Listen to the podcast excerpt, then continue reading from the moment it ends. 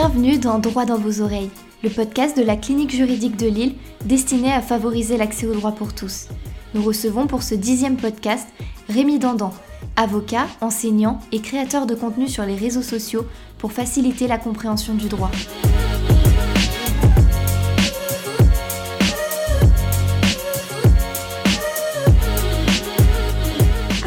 Seconde rubrique, euh, nous vous proposons une capsule tournée vers les conseils et le partage de bonnes pratiques à destination de nos auditeurs et plus particulièrement aux étudiants.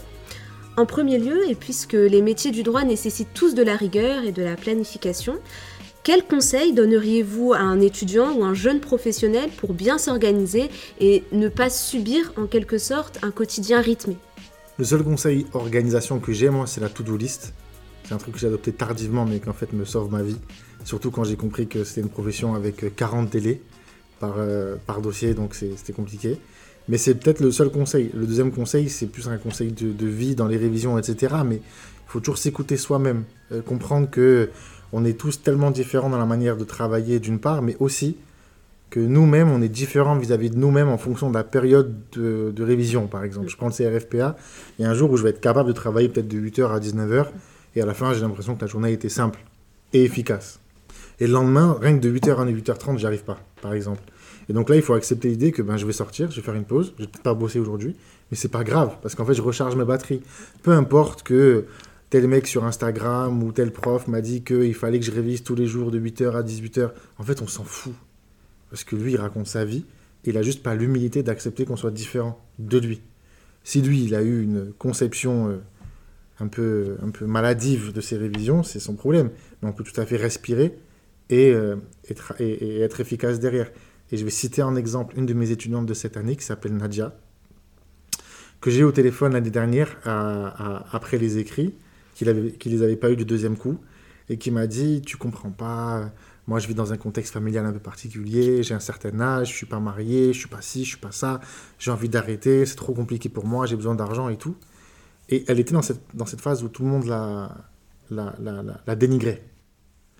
Et euh, elle s'est quand même réinscrite après que, que, que, que, je lui, ai un peu tapé dessus, moi et quelques camarades. Et au final, elle a eu du troisième coup.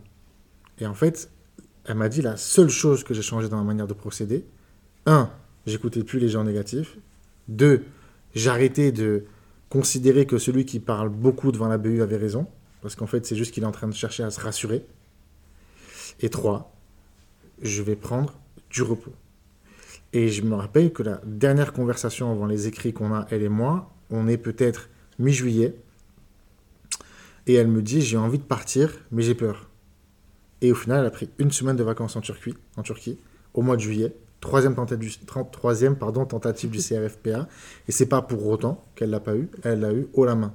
Mais je suis même convaincu que le mois d'août a été efficace parce qu'elle a levé le pied en juillet. Et ça, je pense que c'est un conseil qu'on ne donne pas trop. Et, ça touche à ce qu'on disait tout à l'heure, c'est que je pense qu'il y a un véritable commerce de la peur, mais que la réalité est différente. Et que, et que au contraire, je pense qu'il va falloir banaliser le repos. Et quand j'étais en médecine, le, premier jour, donc j'ai 18 ans, on avait des tuteurs en médecine. Et il y a, y a, vous mettez les, tuteurs, c'est donc des, gens qui sont passés en deuxième année de médecine, qui ont, ont réussi le concours. Et elle nous dit, comprenez bien que le repos, c'est la partie la plus importante du travail. Et ce conseil, je le donne et je le répète aujourd'hui tous les jours, parce que je crois que c'est le conseil le plus sage qu'on m'ait jamais donné de ma vie. Et donc, franchement, reposez-vous, écoutez-vous, ça suffira pour réussir tout ce que vous allez faire. Faire abstraction aussi donc de, de tout ce qu'on peut entendre de négatif. Et tout ça, c'est artificiel. Ça part de quelqu'un qui a quelque chose à vendre. Mm c'est répété à quelqu'un qui croit qu'il a compris.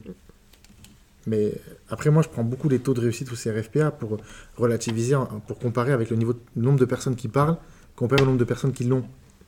Mais quand on écoute euh, les gens, on a l'impression que tout le monde a un avis légitime et une expertise de la question. Pourquoi il n'y en a qu'un sur trois qui l'a alors? Il y en a deux sur trois qui parlent pour rien, ça veut dire. Donc en fait, la difficulté, c'est ça. C'est savoir écouter les bons et tracer, et en tout cas, analyser ce qu'ils disent pour construire ses propres conseils applicables à soi-même. C'est le plus important. On sait aussi que, la vie d'étudiant, elle est rythmée. Elle est rythmée par des examens, par des cours de 8h à 20h. Et donc, c'est pas forcément facile de se retrouver, de s'épanouir en dehors de, de, sa vie universitaire. Et pourtant, c'est fondamental, c'est même essentiel de le faire. Alors, quels sont les conseils que vous pourriez encore une fois donner pour permettre aux étudiants de prendre du recul sur leur cursus et de se développer personnellement en parallèle de leurs études? Je crois qu'on comprend trop tard qu'il faut avoir une posture professionnelle dans la vie. Et en fait, le problème quand on est étudiant, moi ça a été mon problème en tout cas, je sais pas si c'est le cas pour quelqu'un d'autre, mais j'avais tendance à euh, ne pas être efficace quand j'étais sur le bureau. Et donc à procrastiner, à culpabiliser tardivement dans la journée, à m'y mettre. Du coup, je coupais pas parce qu'il fallait que je compense le temps que j'avais perdu. J'allais me coucher et le matin, en fait, je recommençais la même journée. Sauf qu'au bout d'un moment, au bout d'une semaine, on n'a jamais coupé, on est épuisé. Alors que si on se met en posture pro, on se dit, je vais travailler comme si j'étais déjà avocat. Ce rythme-là, il n'est pas compatible avec une vie d'avocat. Imaginez si je vais au bureau le matin, je travaille pas jusqu'à 18h. Et à l'heure d'aller chercher les enfants, j'y vais pas, parce qu'il faut que je commence à travailler. Du coup, mes enfants, ils restent à l'école jusqu'à 22h. À 22h, j'y vais, j'ai rien facturé. Donc en fait, j'ai même pas. Je suis pas allé récupérer mes enfants et j'ai pas d'argent pour payer le loyer. C'est pas possible comme vie. Donc en fait, il va falloir que je sois pro dès les études. Et je vais faire 9h-18h par exemple, horaire de bureau. 9h-18h, c'est déjà énorme. Hein. Ça veut dire 9h avec une heure de pause ou, une 12 ou 2 heures à midi. Ça fait quand même déjà beaucoup d'heures de travail dans la journée. Si on est vraiment efficace, et on le sera, eh bien, ça va marcher. Et pourquoi on va être efficace? Parce que justement, en dehors de cet euh, horaire-là, mais comme tout le monde, quand je, vais, quand je sors du travail, je vais au sport, je vais voir des amis, je vais boire un verre, je coupe. Et du coup, le lendemain, c'est vraiment une nouvelle journée. C'est pas la continuité de la journée d'avant. Et ça, ça me permet de me concentrer sur autre chose que les études, sur du développement euh, personnel, parce que j'ai envie de m'intéresser à la littérature, euh, à la calligraphie, à l'histoire, au sport, peu importe, chacun ses hobbies. Mais je pourrais le faire parce que je me suis libéré du temps, parce que je ne me suis pas menti à moi-même pendant la journée, j'ai travaillé pour de vrai. Petit focus maintenant en méthode de travail. On le sait, tout le monde n'est pas euh, égal forcément dans la mémorisation, dans l'environnement de travail également euh, qui leur est offert. Certains étudiants vont, être obligés de travailler à côté de leurs études. Pour les étudiants étrangers, ben, ils rencontrent forcément la barrière de la langue, donc ça fait des challenges en plus. Et on a pour habitude de, demander à nos invités leur méthode d'apprentissage et celle qui leur paraît euh, en tout cas la plus opportune à partager. Et justement, donc, quelle est la méthode de Rémi Dandan il n'y a pas trop de méthodes à Rémi dedans. euh, en tout cas, celle qui m'a paru être le plus efficace, je crois, c'était pendant le CRFPA et je faisais en fait un système de frise chronologique. Ça veut dire que j'avais compris que les gens comprenaient quand on suivait un raisonnement cohérent. Qui est en fait logique, hein, mais moi je l'ai compris tardivement. C'est vous dire si on peut réussir ses études bêtement. Du coup, j'avais compris aussi au moment du CRFPA qu'on euh, on n'attendait pas de moi la réponse, mais le raisonnement. Et donc, il fallait pour que on me mette tous les points, non pas que je réponde juste à la problématique, mais que je passe par toutes les étapes dans le bon ordre.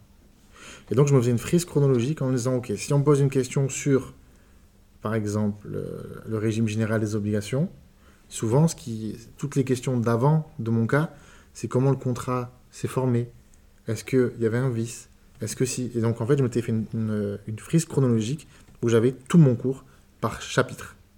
Et je crois que c'est ce qui a été le plus opportun pour moi, parce que ça m'a permis à chaque fois de m'imposer une chronologie dans mes raisonnements. Et c'est ce qui a fait que ça a marché derrière. Et j'utilise encore jusqu'à jusqu'aujourd'hui, quand je plaide euh, au tribunal ou quoi, j'écris jamais rien d'autre qu'une euh, frise chronologique et quelques dates. Et après, la plaidoirie se fait toute seule, parce que le plus important, c'est la chronologie. C'est comme ça qu'on est percutant, je crois. Ça vous permet aussi d'avoir une vue d'ensemble un peu sur euh, la situation, comprendre les tenants aboutissants. C'est ça. Et de faire des liens.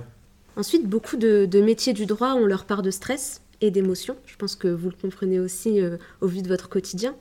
Et quels conseils pourriez-vous donner aux personnes qui nous écoutent pour bien gérer cette part d'affect dans le milieu universitaire mais aussi professionnel? C'est difficile à gérer l'affect. Moi, je ne le gère toujours pas. Hein. Même pour moi, il y a deux affects. Il y a celui qui, qui va vous convaincre de prendre un dossier quoi qu'il en coûte pour le cabinet. Vous savez que vous êtes à perte, vous savez que vous allez vous déplacer jusqu'à moi, j'ai une anecdote récente où euh, j'ai une étudiante qui me contacte. Elle est à Nantes, je suis à Lyon, pour un dossier euh, à l'aide juridictionnelle en référé. Ça veut dire que c'est 240 euros brut. C'est trois jours de travail. C'est un déplacement. Donc en fait, je vais dépenser de l'argent pour la défendre. Et en même temps, elle m'appelle pour euh, une cause qui me touche particulièrement. Et là, en fait, on se rend compte qu'on a, et, je le dis avec humilité, c'est pas du tout euh, de la vanité, mais on a une forme de pouvoir.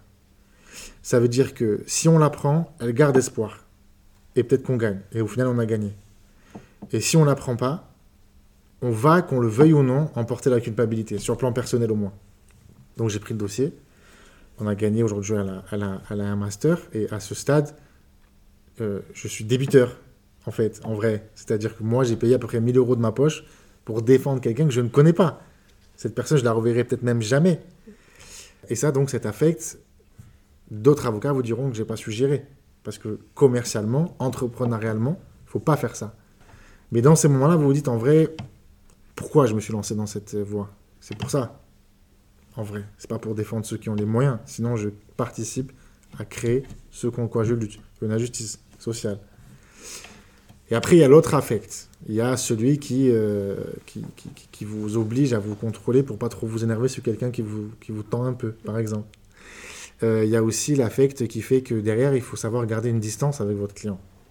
Pour moi, c'est compliqué parce que, parce que, parce que, parce que je suis tellement euh, dans une boucle en 360 avec les étudiants, que ce soit l'enseignement, de la défense ou tout ce que je vais faire à côté, que, j'ai l'impression d'avoir une proximité permanente avec eux, que ce soit sur les réseaux sociaux ou, dans le travail.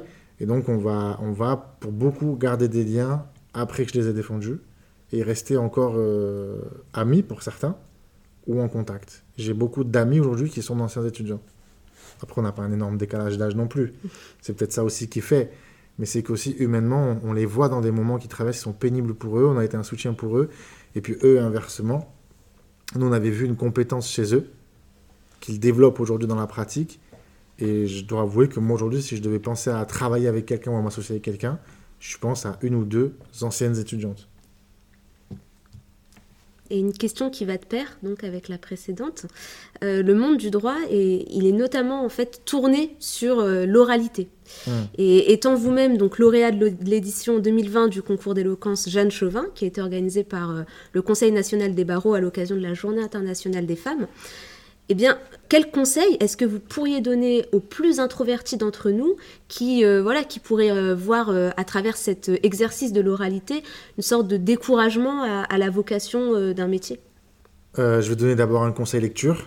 Bertrand Perrier, La parole d'un sport de combat, parce que précisément, il est timide. Et aujourd'hui, c'est un des meilleurs orateurs français. Donc je pense qu'on a besoin de s'identifier à quelqu'un pour voir que au fond, il est comme nous et qu'en fait, il est comme ce qu'on aimerait aussi devenir. Ensuite, il faut s'exercer au quotidien, je pense. Et aujourd'hui, ce qui est bien, c'est qu'on a des jeux euh, d'éloquence. Il, y a une boîte éloquence qui a été créée par, euh, par Bertrand Perrier, euh, avec quatre types d'exercices, si je ne me trompe pas, qui permettent de travailler l'art oratoire, que ce soit par de la contre-argumentation, le fait d'inventer une histoire, de plaider, etc. Vous avez aussi la boîte là, qui a été faite par Hendrik B. Édition, dont j'ai plus le nom. Euh, je crois que c'est qui sera le meilleur avocat. Je crois. Donc ça, c'est l'aspect ludique. Et puis après, euh, il y a des choses, des... participer à des concours d'éloquence, je pense que c'est essentiel. Tous les concours d'éloquence, vous ne mèneront pas dans les plus grandes salles de la Sorbonne. Hein. Vous avez des concours très locaux, il n'y a pas forcément full, et ça vous permet de vous exercer.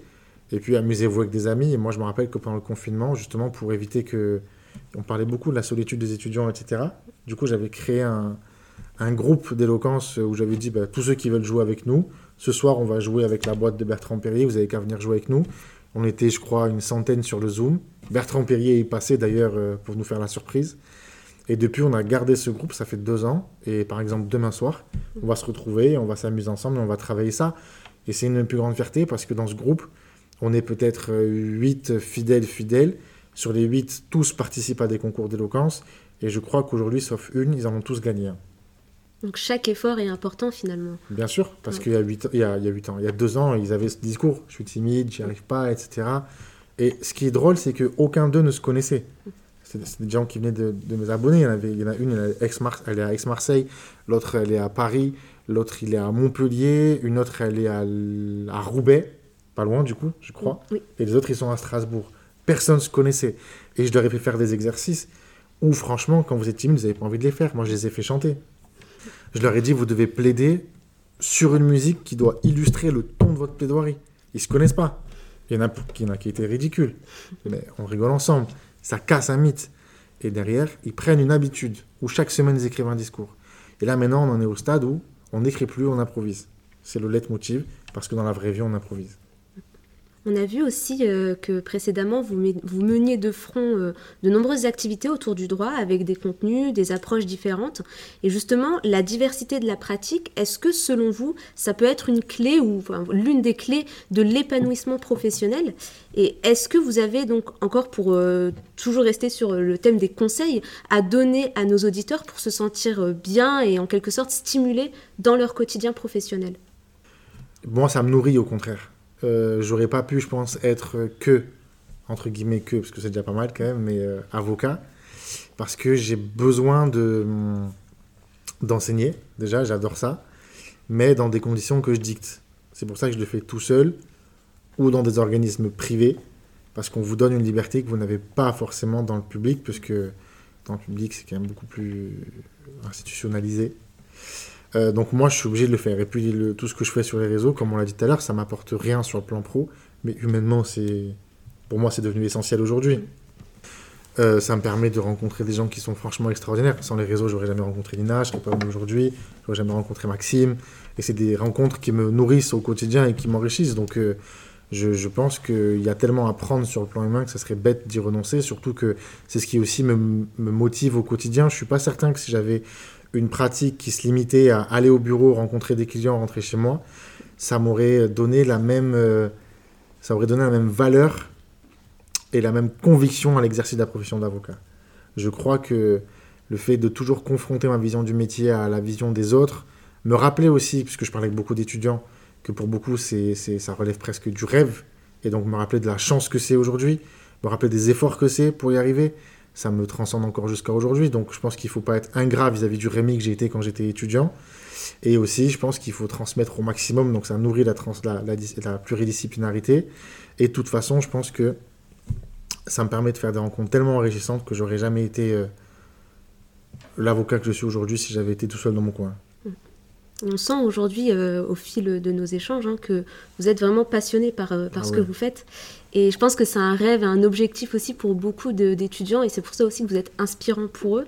Et pour autant, beaucoup d'étudiants sont en pleine réflexion sur leur avenir, ils sont en plein doute aussi. Quels conseils vous pourriez leur donner pour euh, essayer d'y voir plus clair, en tout cas se remotiver? Déjà, je pense que on n'est jamais bon sans passion. Et que donc, euh, je crois que le meilleur choix que moi j'ai fait dans ma vie, c'est donc le conseil que je donnerais, c'est de jamais écouter ceux qui me disaient le domaine vers lequel tu vas n'est pas porteur, va plutôt dans ce domaine. Euh, quand j'ai fait, euh, quand j'ai décidé de faire le master du droit des libertés, on m'a dit mais qu'est-ce que tu veux faire du diabolo devant des amphis avec un sarwell? C'était ça en fait la vision des gens qui font des libertés. alors qu'aujourd'hui, ça, ça, me définit complètement et, et, ça, et ça apporte la passion nécessaire à mon exercice au quotidien.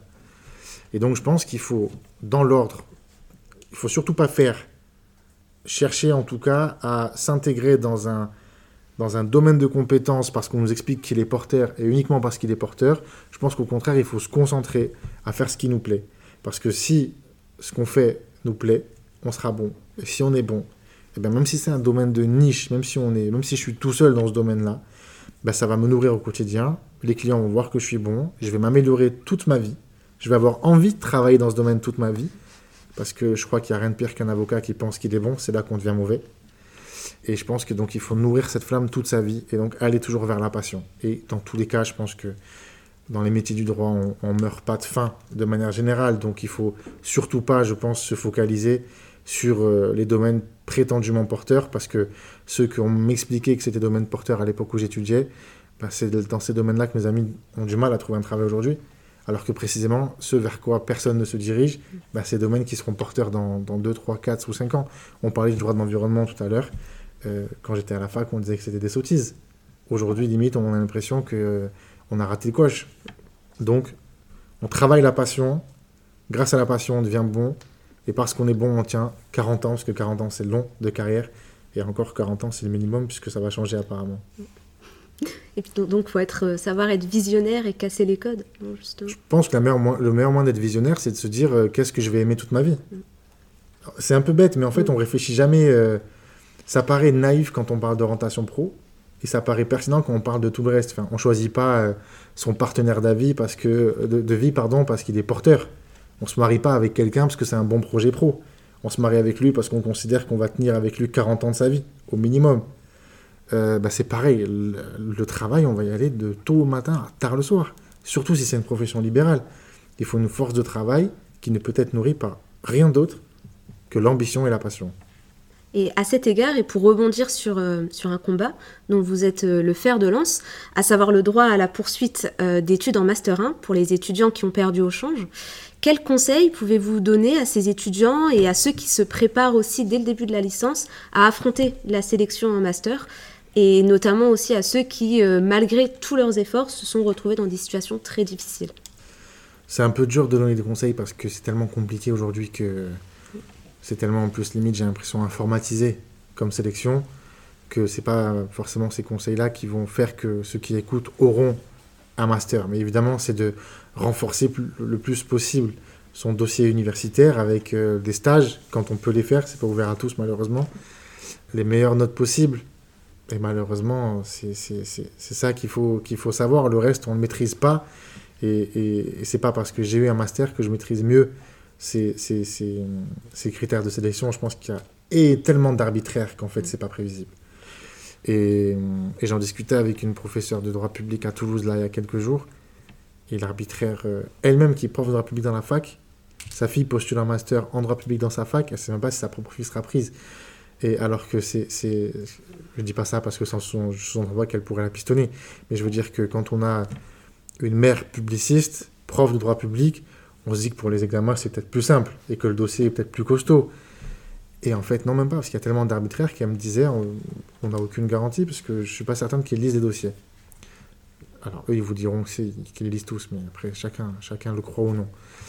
Pour le reste, euh, ceux qui n'ont pas de solution, plusieurs conseils. D'abord, renseignez-vous sur le cadre juridique, puisque la, cliente dont je vous parlais tout à l'heure, donc pour l'audience de Nantes, c'est une étudiante qui n'avait pas de master jusqu'au mois d'octobre.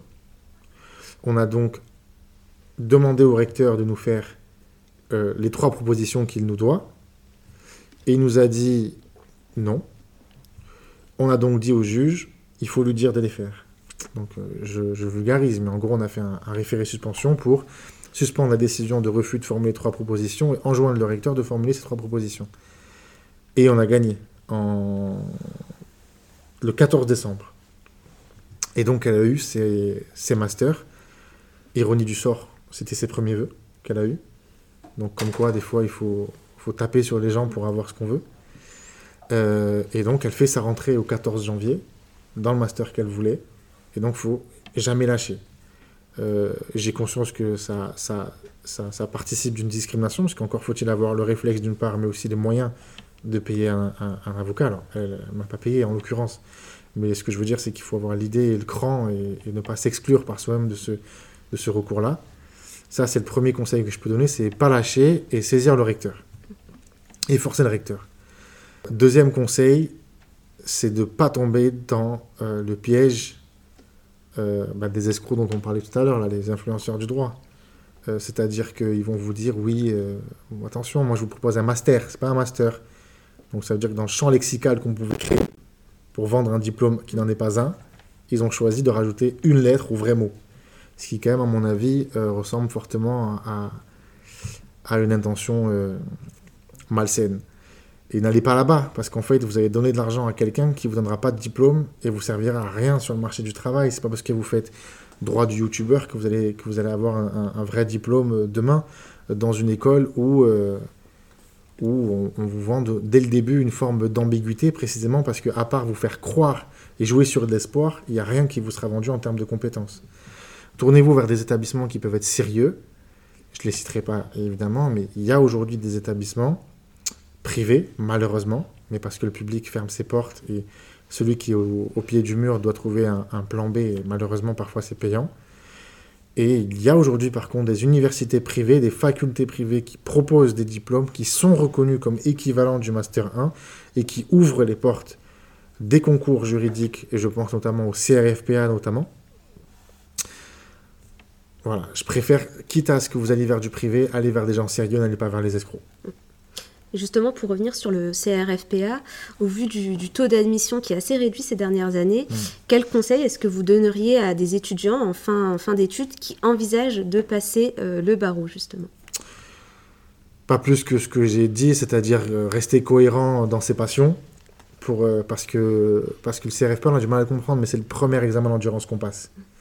Il y a des gens qui vont vous dire, j'ai vu que, par exemple, c'était plus facile d'avoir en pénal, ce qui est profondément faux, mais on est, sujet à, admettre des rumeurs pendant cette période-là. Du coup, je vais le passer en pénal alors que je suis civiliste, par exemple.